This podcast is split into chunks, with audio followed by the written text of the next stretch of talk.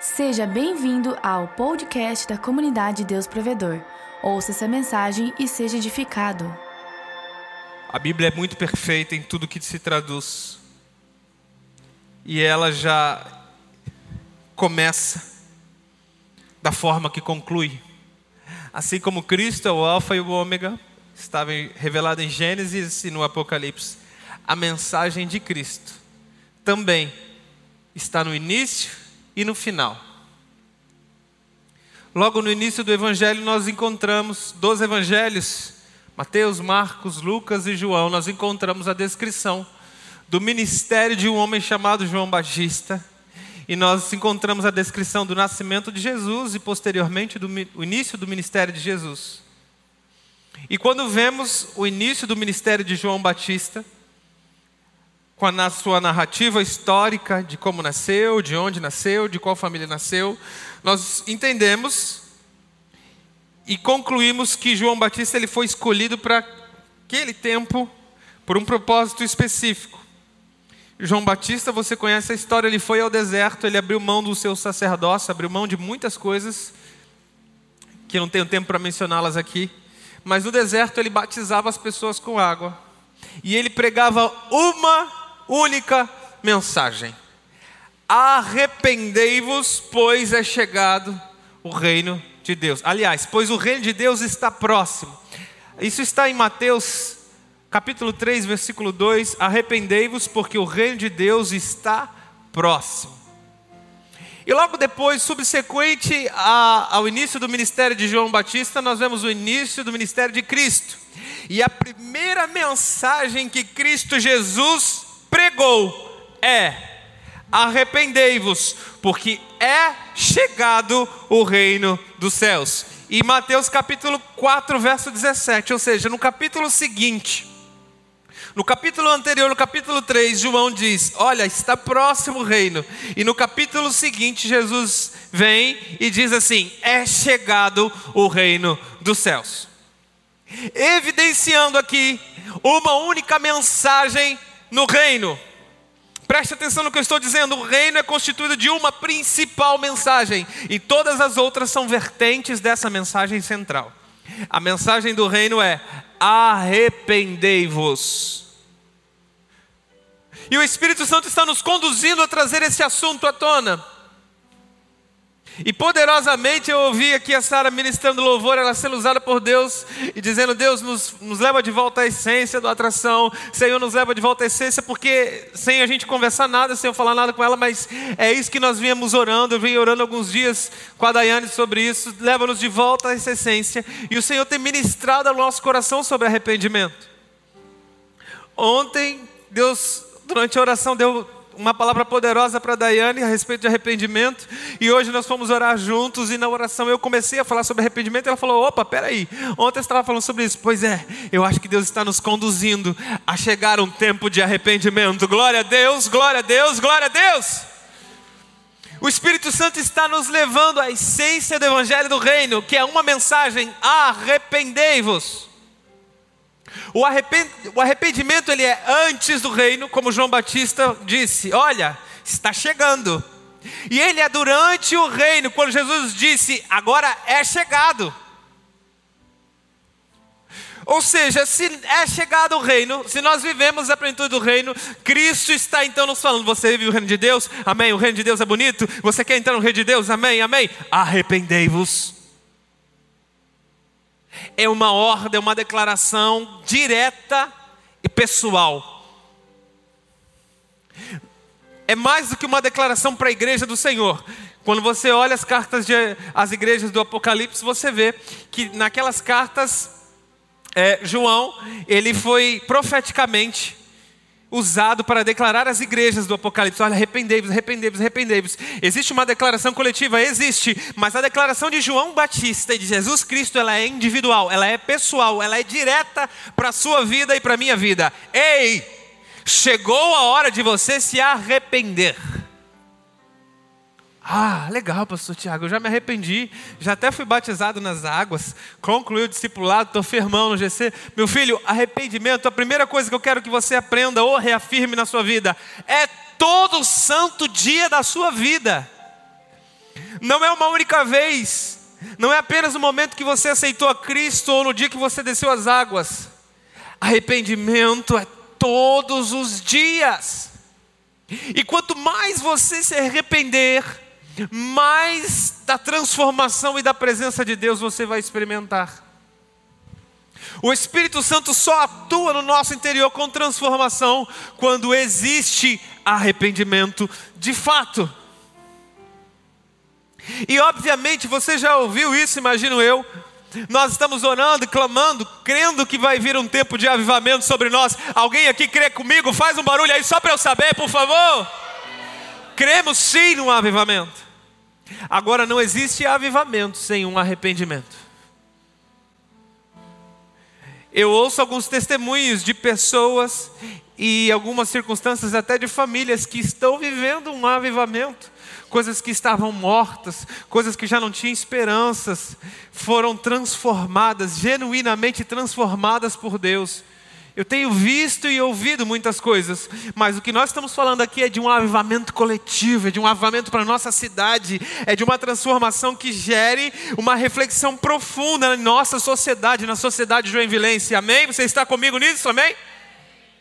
E a Bíblia é muito clara em 2 Crônica 7,14, diz assim: E se o meu povo que se chama pelo meu nome se humilhar e orar, e buscar a minha face, e se converter, em algumas versões, na Almeida Fiel está muito claro, e se arrepender é a palavra dos seus maus caminhos, então eu, Senhor, ouvirei dos céus, perdoarei os seus pecados e sararei a sua terra. Alguém aqui precisa de uma terra sarada, restaurada? Alguém aqui crê que Joinville será sarado, restaurado, perdoado? Faz o barulho aí, diga assim: Eu creio, eu creio, eu creio. Aleluia! Nós verdadeiramente cremos. Agora, eu preciso ir um pouco mais profundo com vocês nessa questão do arrependimento. E eu quero te falar a respeito da tríade do arrependimento. O arrependimento profundo não é algo superficial. Não é simplesmente se arrepender de um pecado que você cometeu e confessá-lo a Deus. Ei, calma. Abra sua mente, abra o seu coração para se renovar, para ter o seu conhecimento renovado. Em Salmo Salmo 51, uma grande declaração de arrependimento do salmista Davi. No versículo 1 e 2 ele diz: Senhor, tem misericórdia de mim. Ó Deus, segundo a tua benignidade, apaga as minhas transgressões. Segundo a multidão das tuas misericórdias, lava-me completamente da minha iniquidade e purifica-me do meu pecado. Segura aqui um pouquinho na tela.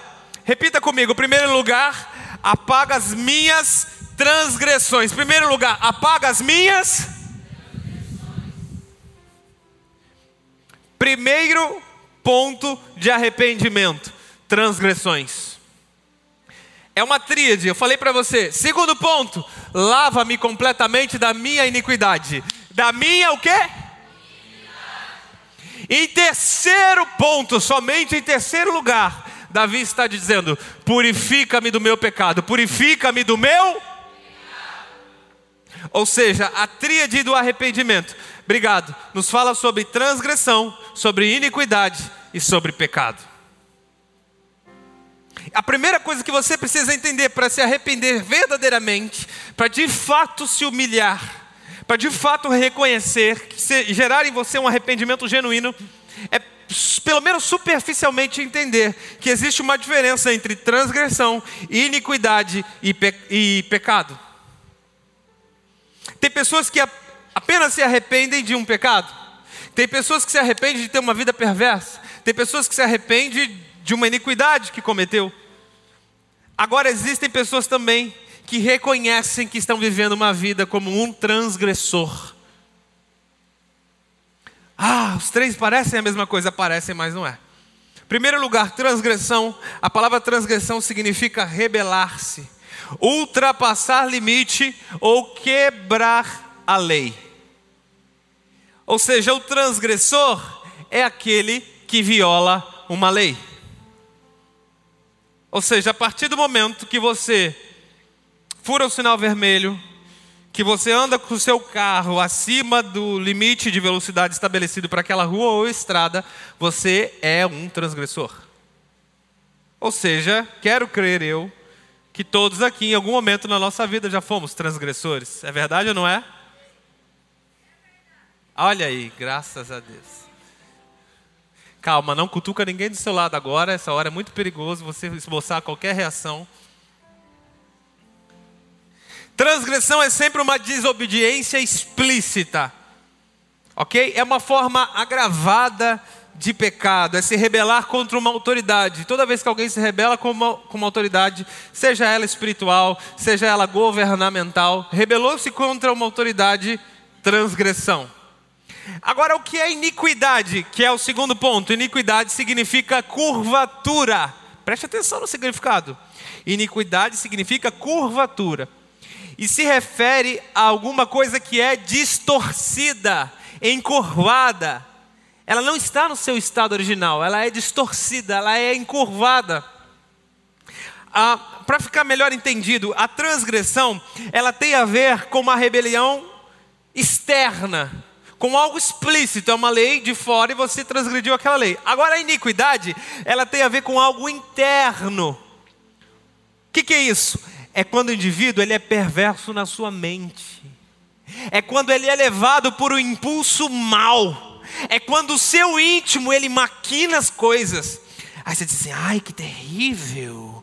Esse tipo de pessoa é terrível. É. Eu vou te dizer quando você era Miguel, quando você era, lá bem no passado, quando você no seu coração tinha uma coisa, mas falava outra para as pessoas, o que você acha que você estava sendo? Iníquo. Porque iniquidade, ela justamente é aquilo que está no interior. É quando o seu exterior não corresponde ao que é de fato no interior. É quando existe hipocrisia, é quando existe máscara, é quando existe maquinação do mal.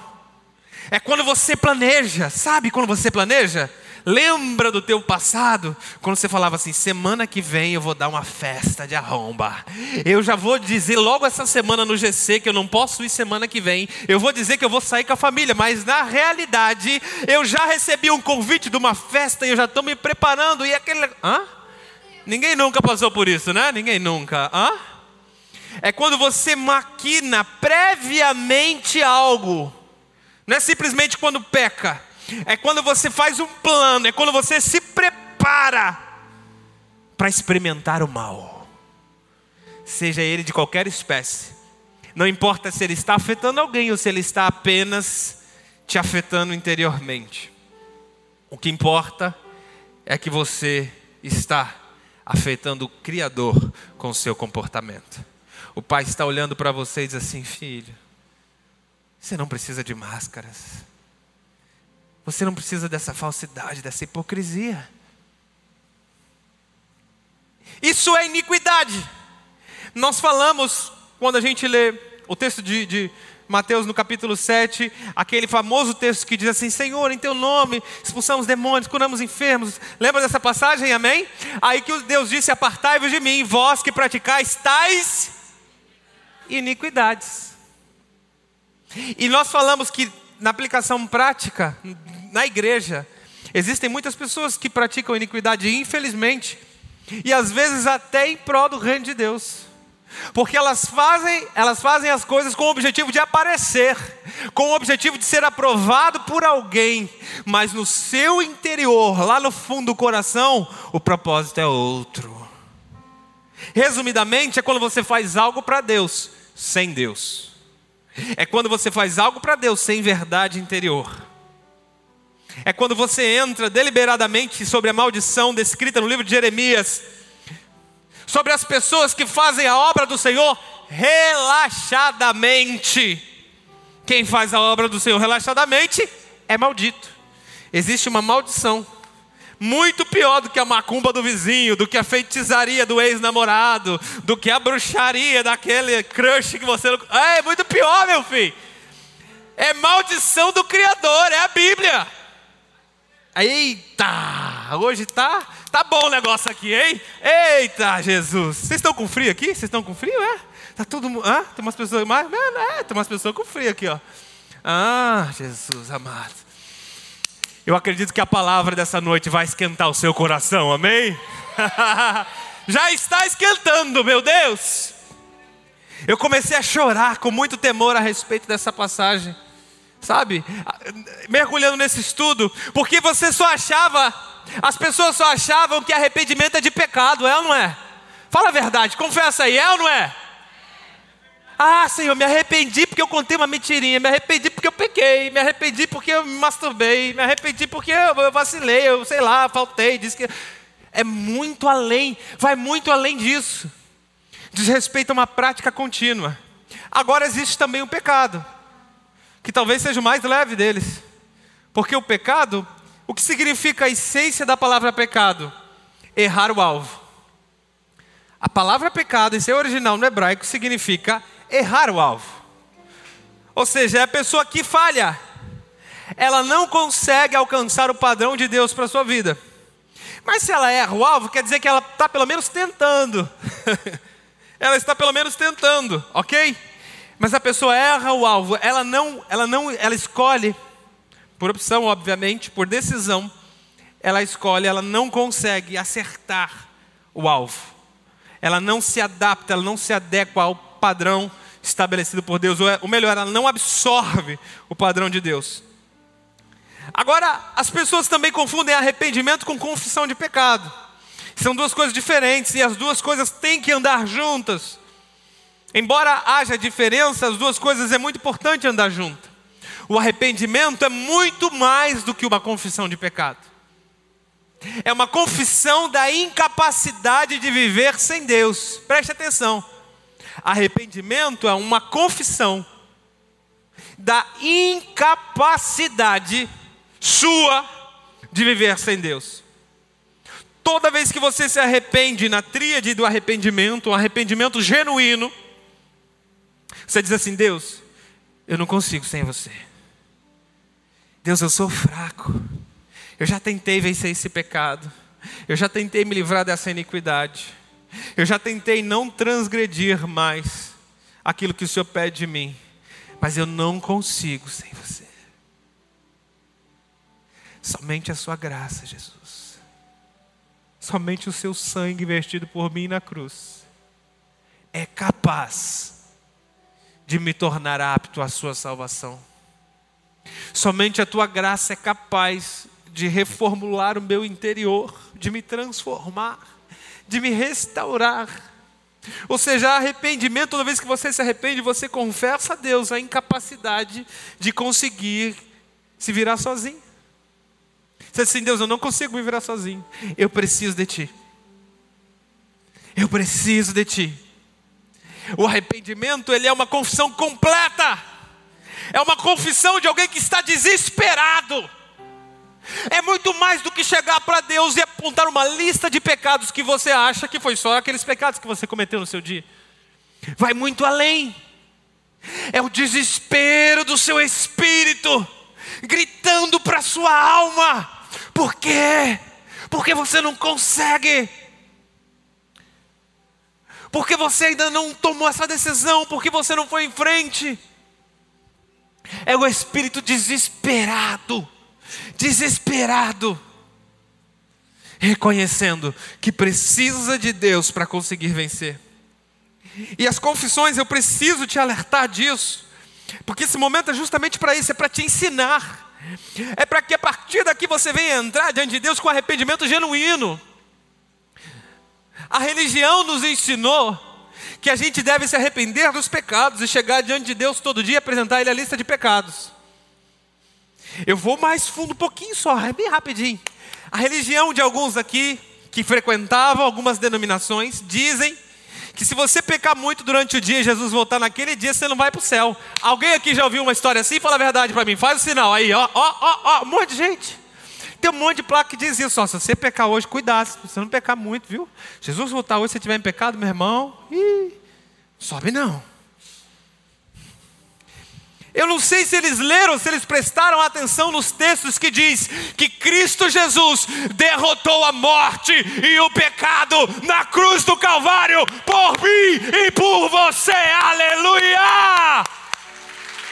Yes! Ele já venceu. De tantas coisas que isso nos mostra, isso nos ensina que você não é capaz de vencer. Nenhum homem que passou pela terra foi capaz de vencer. Por isso Cristo veio, se despiu de sua glória, venceu. Ele venceu. É óbvio que nós pecamos todos os dias. Tem muita gente, mesmo na igreja, que passa uma vida de transgressão, de iniquidade. Mas as pessoas acham que quando se fala em pecado, só se fala em adultério, em prostituição, em matar alguém. Meu irmão, a lista de pecado é extensa, meu irmão. É grande demais a conta, é muito grande. Eu vou falar para você, tem um monte de pecado, a maioria deles, eu vou dizer, você nem sabe. Quer ver? Posso te fazer uma pergunta? Mentaliza agora, cita aí os dez mandamentos. O mais básico do pecado. Começa lá. Qual é o primeiro mandamento? Qual é o segundo? Qual é o terceiro? De dez, quantos você consegue se lembrar? Ou seja, na nossa confissão diante de Deus diária, que deve se haver, sim, é uma confissão em que você não apenas lista os seus pecados, porque a grande maioria dos seus pecados você não sabe que pecou. A grande maioria dos seus pecados você não sabe que cometeu. Você não se lembra nem dos dez mandamentos? Como é que tu vai garantir a lista de pecados que você cometeu naquele dia? A tua confissão diária, ela deve ser para manter o relacionamento com o Pai, e ela deve ir muito além de confissão de pecados. Ela deve ser: Senhor, eu não consigo viver sem Ti, eu não consigo viver sem Tua graça, eu preciso da Sua presença. E quando você confessar, confesse também suas negligências. Não é só aquilo que você fez, mas é aquilo que você deixou de fazer. Ah, meu Deus. Ou você achou que pecado era só aquilo que você fazia? Hã? Quando você ignorou aquele irmão, aquele mendigo, aquele pobre necessitado que passou a rua, quando você não ofereceu amor, você acha que você fez o quê? Todas as vezes que você pode ir numa ação social, você nega. Todas as vezes que você pode fazer o bem a alguém, que você tem oportunidade, no seu trabalho, no seu dia a dia, na sua faculdade, seja lá onde for, você tem a oportunidade de fazer o bem, você decide não fazer, você acha que você está fazendo o quê? Meu irmão, existe muito pecado e muita transgressão de coisas que você não faz, mas deveria fazer. Existe também a confissão da sua procrastinação. Até quando você vai empurrar? Até quando você vai deixar para amanhã? Até quando você vai deixar para a semana que vem? Chega desse discurso idiota das pessoas que dizem assim: ah, eu só vou firmar no GC depois que eu me converter. Ah, eu só vou frequentar depois que eu parar de fumar. Ah, eu só vou ir depois que eu parar de beber. Eita Deus. Meu irmão, você não entendeu ainda que sem o Espírito Santo você não consegue parar com nenhuma dessas coisas? E graças a Deus que ninguém está aqui para te julgar. Se você fuma, se você bebe, se você peca, todos nós somos pecadores e vamos dar parte diante de Deus. Por isso buscamos o Espírito Santo para nos convencer e nos transformar. Aleluia! Arrependa-te hoje. Arrependa-te hoje de querer viver uma vida sem Deus. Esse é o maior de todos os arrependimentos. Essa completude da tríade do arrependimento. Vai muito além do que uma lista de pecados.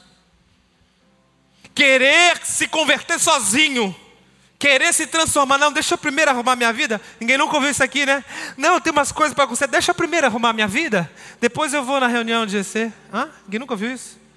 Não, deixa eu primeiro arrumar minha vida. Depois eu vou lá no culto, na atração, no domingo. Depois eu vou. Deixa eu, eu preciso arrumar minha vida primeiro. Até quando você vai achar que você consegue fazer as coisas sozinho? Arrependei-vos, arrependei-vos, pois é chegado o reino dos céus. Porque, gente, é tão explícito, a religião não chegou a tal ponto, é tão explícito, presta atenção. Quantos aqui já oraram o Pai Nosso? Pai Nosso, Pai Nosso que estás no céu, certificado? Claro que todos. Imagino eu. Todos já tenham orado ou rezado o Pai Nosso. É? Aquela prática de falar mais ou menos sem saber o que está falando. Direito. E aí, Jesus é chegando na metade final do Pai Nosso, ele diz assim: Senhor, perdoai as nossas ofensas. Em outras versões está perdoai as nossas dívidas. Agora não tem nenhuma versão que está escrito perdoai os nossos pecados. Eita. Não tem um glória a Deus aí agora, não, meu irmão? Sério, agora era hora de você chacoalhar, vibrar, que isso, é verdade. Por que, que não está escrito, Senhor, perdoai os nossos pecados? Aleluia. Deixa eu te dizer algo dos céus para a sua vida. Os seus pecados, filhos de Deus, já estão perdoados por Cristo Jesus da cruz. Não deixe o diabo te acusar de nada. Ele já te perdoou. Aleluia! Ele já nos perdoou. É claro que temos que manter uma confissão. A Bíblia nos ensina que devemos manter confissão. Mas existe uma diferença: confissão não é para você se consertar legalmente.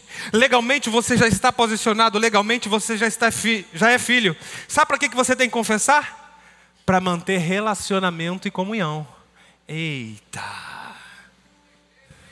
A confissão é por causa do relacionamento e da comunhão não é por causa da condenação, não tem a ver com a salvação, porque ele já fez, já está comprado, já o que aconteceu? Por que, que você chega e confessa e se humilha? Para se relacionar, para ter comunhão, para chorar e para o Pai, para se sentir abraçado pelo Pai, para se sentir agraciado, perdoado, para sentir a bondade, a misericórdia, a vida de Deus em você. Para isso precisamos confessar. Agora ele vai mais fundo quando ele diz: perdoai as nossas ofensas. É como se Jesus falasse assim: pecado já é algo resolvido. eu já entendi porque eu vim na terra, daqui a pouco eu vou passar por uma cruz e pecado já está praticamente resolvido. Agora as ofensas, as dívidas, quantas vezes você tem ofendido a Deus? Quantas vezes você tem ofendido seu irmão? Quando você diz que vai, não vai. Quando você poderia se comprometer e não se compromete. Quando você tem uma escala e não cumpre. Meu irmão, a lista, a lista, a lista é grande, a lista é grande, eu preciso avançar. Mas são quantas as ofensas diárias que a gente faz? Ou que a gente ofende por deixar de fazer? Por deixar de ser, por vestir uma máscara, por carregar o um nome, levar uma bandeira e deixar de ser? Por vender uma propaganda enganosa? Porque você diz que é filho de Deus, diz que atrai a ação de Deus na terra. Mas no seu trabalho, quando alguém está com crise no casamento, você se esconde. Eita! Quando alguém diz que está com problema em casa, você fica calado. Quando você coloca a luz que é em ti debaixo da mesa e se esconde, você está ofendendo, no mínimo, o Criador da luz. Mas você está ofendendo também o ímpio que está nas trevas e precisava tanto da sua luz. E por menor que você acha que seja a sua luz, deixe ela brilhar, porque quando você decidir deixar brilhar, o Espírito Santo vai te capacitar e ele vai dizer: Olha, filho, o que eu posso fazer por você não é pela sua força, mas é pelo meu poder, porque quando você está fraco, o meu poder se aperfeiçoa justamente naquele momento.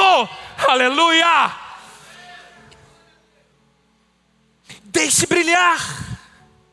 Todas as vezes que você não deixa brilhar, você está ofendendo o Criador. Preste atenção, olha que forte. Quando o cristão peca, o diabo envergonha. Não é assim?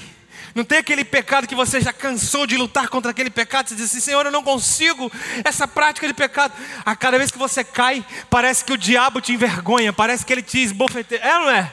Já sentiu assim? Quando você peca, o diabo te envergonha. Mas quando você se arrepende, Deus envergonha o diabo. Aleluia. Quando você de verdade chora, se quebrando diante de Deus, o diabo se sente envergonhado, ele diz assim: Eu não vou poder mais acusar, porque ele está chorando de verdade, ele está arrependido de verdade, e eu sei que o sangue que desceu daquela cruz era de verdade. O pecado em secreto traz vergonha pública. Mas o arrependimento e a humilhação é o que gera a recompensa. E a maioria dos nossos pecados são em secreto.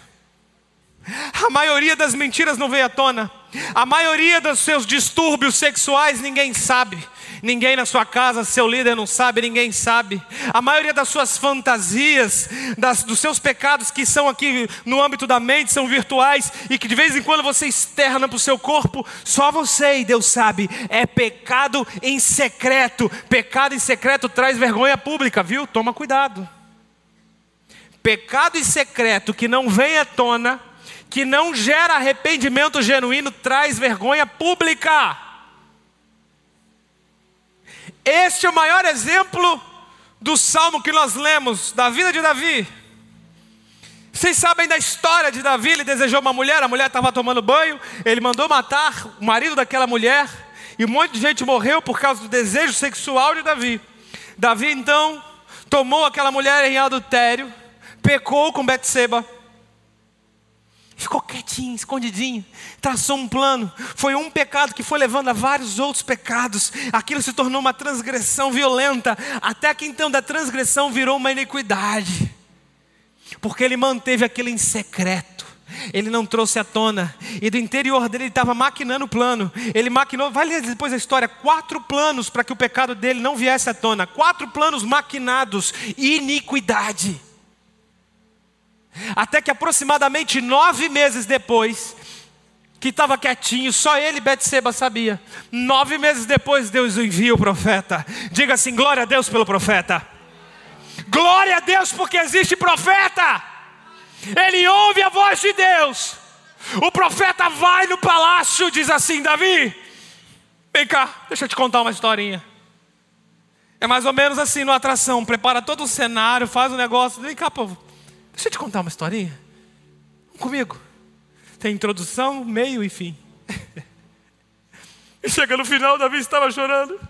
Esse homem merece a morte.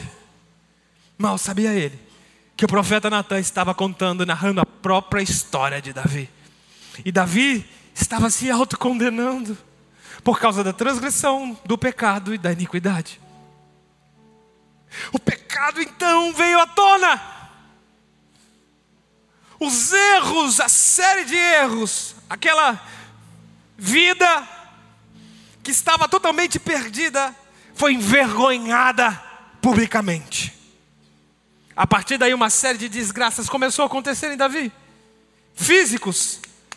Ele começa a narrar, vai ler depois o salmo inteiro, 51, leia o salmo 38, leia o salmo 2, salmo 3, salmo 5. São salmos que Davi, ele, ele se humilha diante de Deus, são salmos que Davi se arrepende, ele suplica por perdão e arrependimento. Diz que a pele dele se secou, feridas começaram a vir em sua pele, ele já não tinha prazer de viver, sua alma estava em sequidão, ele estava em depressão profunda, ele perdia as noites de sono. O próprio Davi narra isso. Ele não conseguia dormir, ele era aterrorizado por espanto noturno, ele acordava, estava mal. Ou seja, para os dias de hoje, ele estava em depressão profunda. Profunda.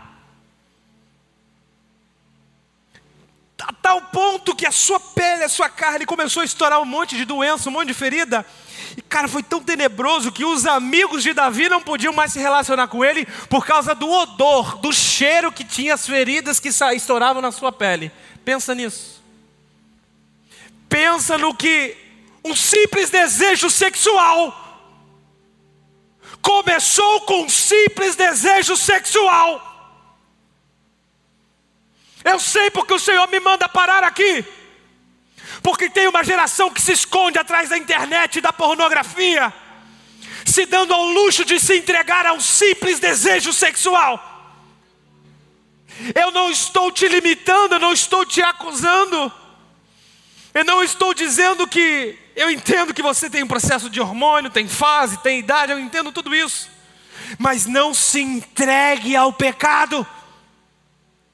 Pode ser que você verdadeiramente se arrependa dessa palavra e chore hoje diante de Deus e diga assim: Deus, nunca mais na face da terra eu vou cometer esse pecado. E talvez semana que vem você volte a pecar, se arrependa de novo, de igual forma.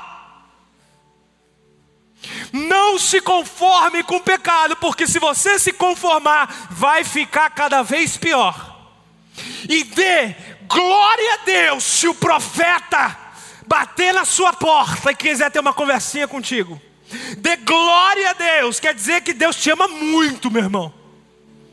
Para chamar o profeta e falar: Ô, oh, ei, estou sentindo que você não está bem. E aí? Vai me contar? Porque Deus ainda tem os seus profetas nos dias de hoje, amém? Começou com um simples, com uma aspas bem grande, simples desejo sexual. Até que se tornou em vários pecados, até que se tornou uma transgressão explícita e profunda iniquidade. O grande rei Davi, o homem segundo o coração de Deus, estava apodrecendo no quarto. Até o dia que Deus envia o profeta e a vergonha pública é evidente. Davi então passa pelo processo de arrependimento, porque arrependimento não é uma oração, Arrependimento não é um momento, arrependimento é um processo. A palavra grega para arrependimento significa metano, é metanoia, traduz por metanoia, e metanoia significa mudança, transformação. Ou seja, nós entendemos que arrependimento é efetivamente transformação. É como se você estivesse indo nesse sentido e de repente você, opa, me arrependi vou para o outro lado. É uma mudança de rota, é uma transformação substancial e evidente. Não é assim, ai Deus, eu me arrependo porque eu pequei de novo, eu masturbei, eu fiz não sei o que, eu menti, eu disse. Meu irmão, vai muito além. Se arrependimento não gera transformação, não é arrependimento de verdade. E sabe qual é a essência real do arrependimento? Está em Gálatas 2,20, que diz assim: Já estou crucificado com Cristo e vivo não mais eu, mas a partir de agora, Cristo vive em mim. Aleluia. O processo de arrependimento começa em Cristo. É quando você diz assim: A minha vida eu não sou mais dono dela. Ou seja, agora Cristo é vivo em mim. Os princípios de Cristo, os pensamentos de Cristo, a mente de Cristo deve ser a minha mente. Tornar-se contra o pecado não é uma definição de arrependimento, mas tornar-se contra a natureza carnal consiste sim no verdadeiro arrependimento. Tornar-se contra a natureza carnal vai muito além de se arrepender de um pecado. Davi, então, depois de ser confrontado por Natan, no Salmo 51, verso 10, ele pode orar e dizer: Senhor, cria em mim um coração puro. Aleluia. Cria em mim, ó Deus, um coração puro. Renova, Senhor, um espírito reto, um espírito inabalável, porque depois que Davi se arrepende, ele não diz assim: Deus, eu nunca mais quero adulterar. Presta atenção que eu estou te ensinando um segredo forte, hein? O seu arrependimento não deve chegar apenas assim, Deus, eu não quero nunca mais pecar esse pecado. Você não vê nenhuma descrição de Davi orando assim para o Senhor: Senhor, nunca mais eu quero adulterar para ninguém. Senhor, nunca mais eu quero olhar pela janela alguma mulher pelada tomando banho. Hã? Corrige a rota, melhora a sua oração. Não é assim, Senhor, nunca mais eu quero entrar naquele site. Ei, Senhor, muda o meu coração. Me dá um coração puro e um espírito inabalável, um espírito reto, porque eu sei que se o Senhor transformar meu coração, todas as minhas transgressões, iniquidades, pecados serão meros acidentes. Ah meros acidentes. Só Deus pode dar um novo coração. Isso vem pela graça. O processo de receber um novo coração é reconhecer sua natureza corrupta. Precisa sim reconhecer a natureza corrupta. Vamos voltar para Davi. No versículo 5 desse salmo, do Salmo 51, ele diz: Senhor, eu sei que sou pecador desde que nasci, desde que nasci. Sim, desde que concebeu a minha mãe, ou seja, Davi ele estava olhando para a sua natureza carnal. É muito mais do que olhar para um pecado. Você olha para a sua natureza e se arrepende. O arrependimento de Davi é expresso por uma confissão completa de culpa diante de Deus. Preste atenção no que eu vou dizer. Se você em alguns momentos se vê distante da presença de Deus, sua oração não é mais a mesma. Você está com muita saudade do encontro com Deus, porque lá você sentiu a presença. Se você tem dificuldade de sentir a presença, eu vou te apontar a provável explicação para isso: falta de arrependimento genuíno.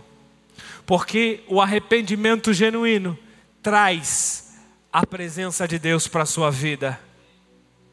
O arrependimento genuíno traz a presença de Deus no seu quarto secreto, na sua oração. E todas as vezes que você realmente se render com o coração quebrantado, Deus vem. Olha o que ele disse no versículo 11: Senhor, não me expulses da tua presença, nem tires de mim o teu Santo Espírito.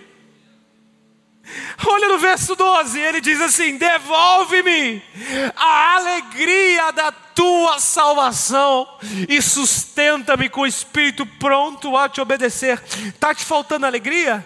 Faz tempo que você não sente a presença de Deus? Talvez, e muito provavelmente, está faltando um arrependimento genuíno.